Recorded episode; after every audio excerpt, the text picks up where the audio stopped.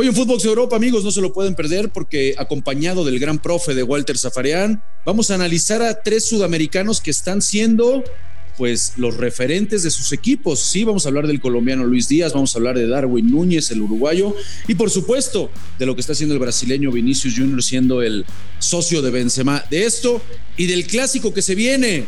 Bueno, no clásico, pero más bien el partido más importante de los dos equipos que mejor juegan al fútbol entre el Manchester City y el Liverpool. Todo esto lo vamos a platicar amigos hoy en Footbox Europa. Lo mejor del viejo continente en un solo podcast. Esto es Footbox Europa.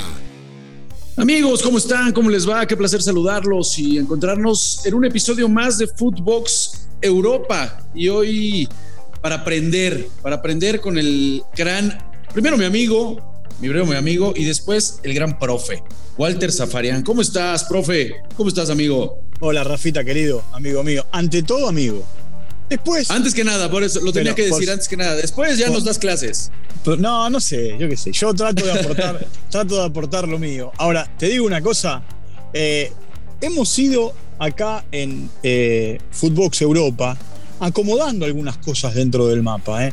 Hemos ido en este tiempo, estamos cerca de los 200, de los 200 episodios. Hemos recorrido gran parte del espectro del fútbol europeo. Y te digo, el fútbol es tan dinámico que todos los días nos entrega material como para, no un podcast, hacer una saga, una saga de 10 o de 12 capítulos diarios. Totalmente, profe, totalmente de acuerdo. Oye, y entre esa saga, entre ese capítulo que nos manda hoy la producción para entrarle, entrarle directo, ¿no? Y, de lleno, nos, nos, plantea la producción aquí eh, tres futbolistas sudamericanos, mi querido Walter, en donde están puestos eh, pues los reflectores de sus clubes prácticamente, ¿no? Eh, nos menciona a Darwin Núñez pues, del Benfica, lo que está viviendo Luis Díaz, el colombiano, que me parece que va a ser uno de los que vamos a extrañar, por supuesto, en la, en la Copa del Mundo, ¿no? que acaba de llegar al Liverpool y lo hace muy, muy bien. Y el otro es Vinicius, que sabemos que de la mano de Carleto este año pues, ha firmado su, mejor temporada. Arrancamos con Darwin Núñez, que, que bueno, la, verdad, lo, del Charrúa, mi querido Walter, 22 añitos este, el, fichaje más caro que han pagado en la historia de, la Almería. Eh, o sea, y, creo que, creo que sí estamos hablando. Eh, no me quiero adelantar, ahí te la voy a dejar porque seguro tú, tú ahí ya nos tendrás algo especial, lo debes de conocer muy bien. Pero sí estamos hablando de, ese sucesor que pensamos que no iba a llegar a la salida de los Cavani, de los Suárez, de Forlán, un poquito más. Decías, caray, de ese nivel difícilmente vamos a encontrar a alguien que le pueda suceder en, en, Uruguay. ¿Cómo ves a Darwin Núñez que le está a ver, Hay una diferencia entre Núñez y los otros dos. Los otros dos hoy llegaron a clubes grandes que solamente, a ver, yo creo que Vinicius para salir del Real Madrid tiene que ir tentado por un dinero muy grande a otro equipo muy grande. Eh, Díaz acaba de llegar al Liverpool después de pasar y hacer la escuelita en, el Porto. Darwin es muy probable que a mitad de año cambie de, equipo y, pase a otra liga y pase a, eh, a otro nivel de equipo. Hay algo particularidad, particular en los tres. Los tres llegaron a Europa sin tener pasaporte comunitario.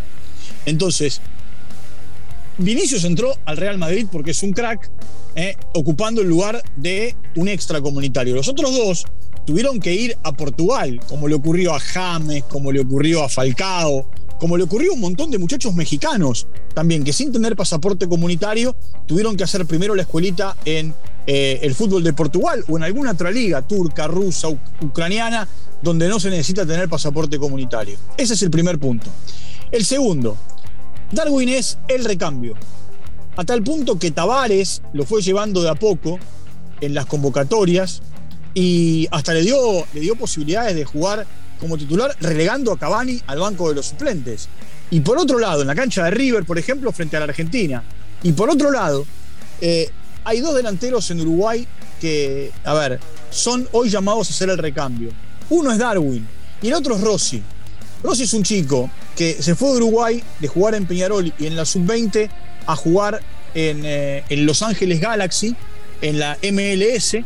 Eh, hizo muchos goles, en un momento estuvo tentado para jugar porque su mamá es armenia, eh, y esto me consta porque conozco bien la historia. Estuvo tentado para jugar en la selección de Armenia y él dijo: No, yo quiero jugar en Uruguay. lo han convocado para el seleccionado uruguayo. Hoy está en el fútbol de Turquía, está jugando en Europa. Eh, a él lo representa Ricardo, Ricardo Canales, que es un ex jugador de fútbol. Ahora, Darwin lo que tiene es que eh, hoy la liga portuguesa le queda chica. Le queda chica. Como le, quedó, como, le quedó, como le quedó chico a Cavani en un momento determinado jugar en el Palermo. Pero bueno, eso habla del, enorme crecimiento que, ha tenido, ¿no? Ya decías, de repente hay que llegar a este tipo de ligas, ya ponías varios ejemplos. Ahora, ahora el, tipo le está aprovechando.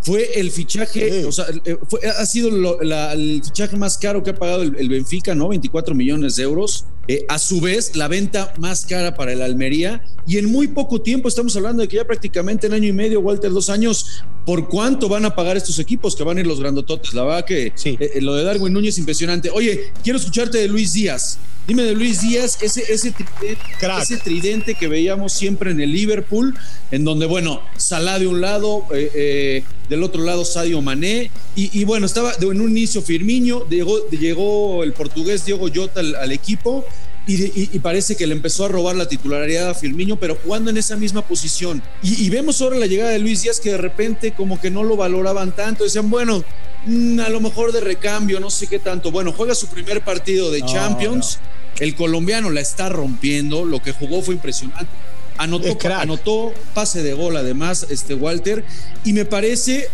te, preguntaría, en, esas, en esa estructura que usa Klopp, creo que le viene bien porque vemos a un Sadio Mané que en lugar de jugar pegado a la izquierda, ¿no? Eh, eh, le cede ese lugar a Luis Díaz y el intercambio entre el 9, que es eh, Mané y Salah, pues le da otra, otra manera, ¿no? otra forma a este equipo de Liverpool que la verdad este, nos va a llevar al otro tema. ¿Qué partidito se nos viene el fin de semana, mi Walter? Arráncate. Este, a ver, Platícame. ahora vamos a meternos. No, digo esto. Él, eh, a ver, Luis Díaz es crack. Yo te voy a contar esta pequeña historia. Él jugaba en Junior de Barranquilla. Marcelo Gallardo, técnico de River, le puso el ojo. River negoció con Junior y por 500 mil dólares River no se lo trajo. En ese momento querían 4 millones y medio River se estiraba hasta 3.804 y el Junior no quería saber nada. ¿Por qué? Porque había una oferta del Porto que finalmente se terminó concretando. Ahora, este chico llegó al Porto en 5 millones de, de dólares o de euros, en su momento euros, y hoy no tiene techo. Primero, porque en Porto la rompió. Segundo, porque ha tenido un gran nivel en la selección de su país. Y tercero, porque arrancó en Liverpool de una manera impresionante. Eso es lo que le pasa a Núñez. Núñez, cuando lo vengan a buscar, vos me hablabas de 24 millones, la compra más importante en la historia de Benfica. Hoy Benfica, si lo vende, no lo va a vender por menos de 50 o 60. Sí, sí, qué, negocio. ¿Entendés? Entonces, hay que, hay que buscar por ahí. Y eso es, a ver, sí, sí, sí, el jugador mexicano que quieras que hoy pueda ir al fútbol europeo. Cualquiera. Eh, estamos haciendo un juego. Ese jugador se va por un millón de dólares, que es mucha plata. Pisa Europa y ya vale cinco. Y cuando empieza a jugar y empieza a jugar bien, vale ocho y si tiene una buena temporada vale 20. Bueno, pues ahí está, ahí está la realidad. ¿Cómo vamos a extrañar a Luis Díaz y a esta generación colombiana? Tú estuviste siguiendo muy de cerca, por supuesto, Walter, la, eliminatoria en Colmebol, la más brava, sigo insistiendo, la más brava que hay en el mundo. Eh, y increíble la generación que se termina quedando fuera, ¿eh? Entre ellos, por supuesto, está este Luis Díaz, pero e, e, es, increíble lo de, lo de, Colombia. Se va a extrañar, por supuesto, no se menciona, se habla de Ibra, se habla de la selección italiana, no se, se habla de estos futbolistas que, por oh. supuesto, vamos a extrañar Haaland, pero lo de Luis Díaz, comparto. Ahora, ¿qué va a pasar con Vinicius? ¿Qué va a pasar con Vinicius, mi querido, mi querido Walter? Este eh, anda apagado, por no decirlo menos, ¿no? en, esta, en esta segunda etapa del campeonato. Arrancó muy bien. Pero la primera fue el mejor de Benzema. ¿Lo, ves normal? ¿Ves que le vayan a traer a otro futbolista? Lo de Mbappé ya, ya parece que toma otro rumbo. Que dicho sea de paso, sabes mucho porque ya nos lo habías anticipado aquí en, aquí en Footbox Europa, amigo. Vamos, vamos a esperar, vamos a esperar. Yo sigo sosteniendo lo que te dije hace ya como tres o cuatro meses. Pero a ver, eh, vos fuiste jugador de fútbol o jugaste profesionalmente al fútbol. Eh, y Vos sabés que el futbolista tiene altibajos. Y más cuando son chicos, jóvenes como Vinicius. Y Vinicius no juega en cualquier equipo. Vinicius juega en el Real Madrid. Nada más y nada menos que en el Real Madrid, que como digo siempre, es deportivo ganar. Y si haces tres goles en un partido y al partido siguiente te errás uno abajo del arco, nadie se acuerda de los tres goles que hiciste. Se acuerdan del gol que erraste. Eh, Totalmente. Entonces, entonces eh, Vinicius hoy tiene como, a ver, eh, objetivo superarse temporada tras temporada. Es un chico que tiene 21 o 22 años, pero que aparte llegó de arranque a Europa a un equipo que, al que quieren llegar absolutamente todos los futbolistas. Entonces, eh, ¿qué más tiene Vinicius para arriba? De, hablamos de lo futbolístico, yo no hablo desde lo económico, desde lo futbolístico. ¿Qué otro, Sí, sí, sí. ¿qué, qué otro equipo te puede No, no, más que el Real. Madrid? No, no, para nada. Es, es- es consolidarse ahí, terminar él por ser la figura del Real Madrid, ¿no? Ya, ya ir a otro lado ya no, ya no existe techo. Y después, y después hay otra cosa. En la cabeza del chico, que no deja, insisto, de ser un chico de 20 años, juega, mirá, Mbappé, eh, la presión de los medios, el acompañante de, de, de Benzema, eh, el hecho de haber tenido una buena eh, primera parte de la temporada. eh, todo eso juega en la cabeza. Ahora, él. ¿Lo, lo él- vamos a ver de titular con la selección eh, brasileña, Walter? ¿En Qatar? Y la verdad, ahí vos tenés que ¿Qué, pensar. qué- qué- qué papel va a jugar? Y yo no sé si titular, titular, ¿viste? Igual Tite, Tite es cambiante, porque lo pone, después lo saca, eh, pone. Eh, mirá, te voy a poner un ejemplo. Richarlison, por ejemplo, que es un titular no indiscutido, recontra indiscutido, en los últimos partidos esperó. También hay que entender que Brasil está clasificado desde hace mucho tiempo al Mundial y que el técnico lo que hace es probar, probar y probar. Y después De otra acuerdo. cosa, y después otra cosa. Hay que ver cómo llega Vinicius desde lo futbolístico a noviembre. Hoy el Vinicius del Real Madrid y pelea por ser titular. El Vinicius del semestre pasado era titular indiscutido. Sí, de acuerdo. Oye, Walter, bueno, antes, antes de que, de que nos, nos tengamos que despedir, platícame, dime, ¿cómo ves?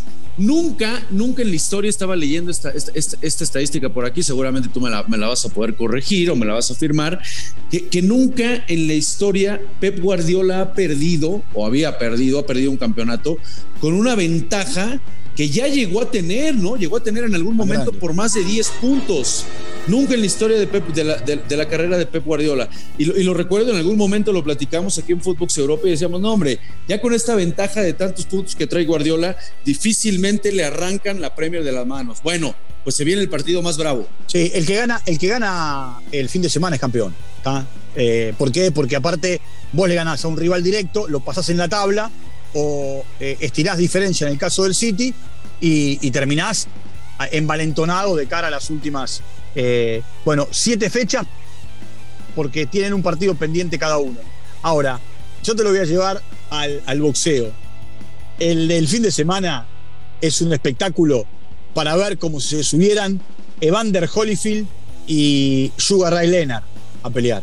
¿Entendés? O, Sí, claro. sí, sí, sí. eh, a ver, son categori- categorías distintas, ¿no? O, o que- Bueno, podemos hablar, a ver, dime una cosa, Walter, ¿serán hoy en día, porque yo creo que es, eh, eh, lo, lo pongo en ese nivel eh, de, de debate en la mesa, sin, sin duda, yo creo que deben de ser hoy en día los dos equipos en el mundo este, que mejor juegan al fútbol. y, y sí, sí, la verdad sí. O sea, Sí, no, la verdad sí, porque aparte, no hay más, no hay más arriba, no hay más arriba, Walter. aparte el Liverpool en un momento lo daban por, por terminado, lo daban por cocinado, eh, daban por, eh, por terminada hasta la era Klopp. eh, y sin embargo, re- resurgió de las cenizas, hizo un trabajo de, de búsqueda de futbolistas, convenció a Salah para que se quede. Ahora, tienen agresividad los dos, porque los dos tienen equipos agresivos, juegan diferente. eh, entre los dos entrenadores hay una puja futbolística que no viene de ahora, viene de la época en la que uno dirigía al Bayern de Múnich y el otro dirigía al Dortmund. Sí, es más, es más, sí, es más, sí. el primer gran sopapo, el primer gran cachetazo que le pegaron a Guardiola, se lo pegó Klopp el día que Guardiola debutó como técnico en la Supercopa, en la Supercopa de Alemania, que le terminó ganando 2 a 1.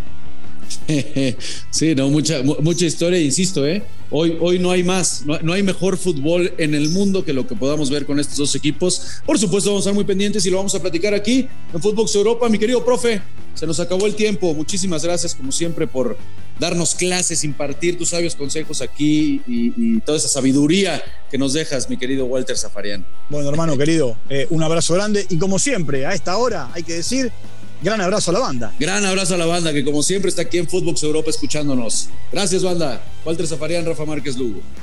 Esto fue Footbox Europa, exclusivo de Footbox.